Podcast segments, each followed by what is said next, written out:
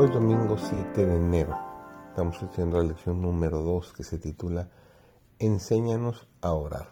Su servidor David González. Nuestro título de hoy es Fomentar el uso de los salmos en la oración.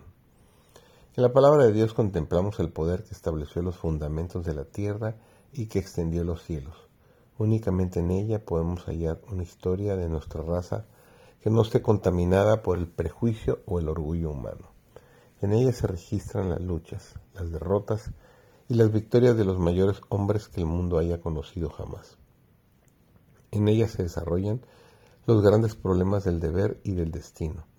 Se levanta la cortina que separa el mundo visible del mundo invisible y presenciamos el conflicto de las fuerzas encontradas del bien y del mal desde la primera entrada del pecado hasta el triunfo final de la rectitud y de la verdad, y todo ello no es sino una revelación del carácter de Dios. En la contemplación reverente de las verdades presentadas, en su palabra, la mente entra en comunión con la mente infinita. Un estudio tal no solo purifica y ennoblece el carácter, sino que inevitablemente amplía y fortalece las facultades mentales.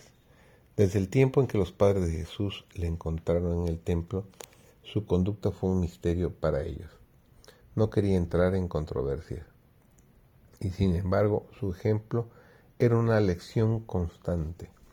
Parecía puesto aparte. Hallaba sus horas de felicidad cuando estaba solas con la naturaleza y con Dios.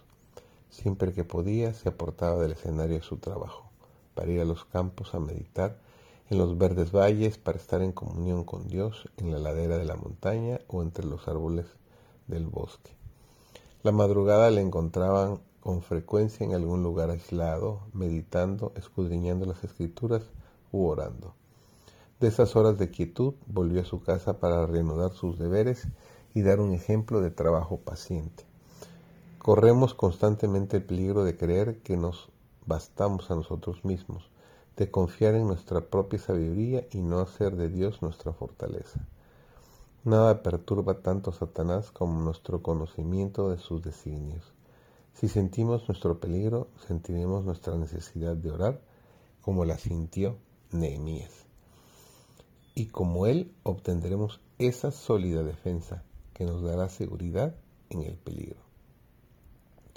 Si somos negligentes e indiferentes, seremos ciertamente vencidos por los designios de Satanás. Debemos ser vigilantes, aunque como enemías recurramos a la oración, llevando todas nuestras perplejidades y cargas a Dios. No debemos creer que no tenemos nada que hacer. Debemos velar y orar. Ese es nuestro consejo para el día de hoy.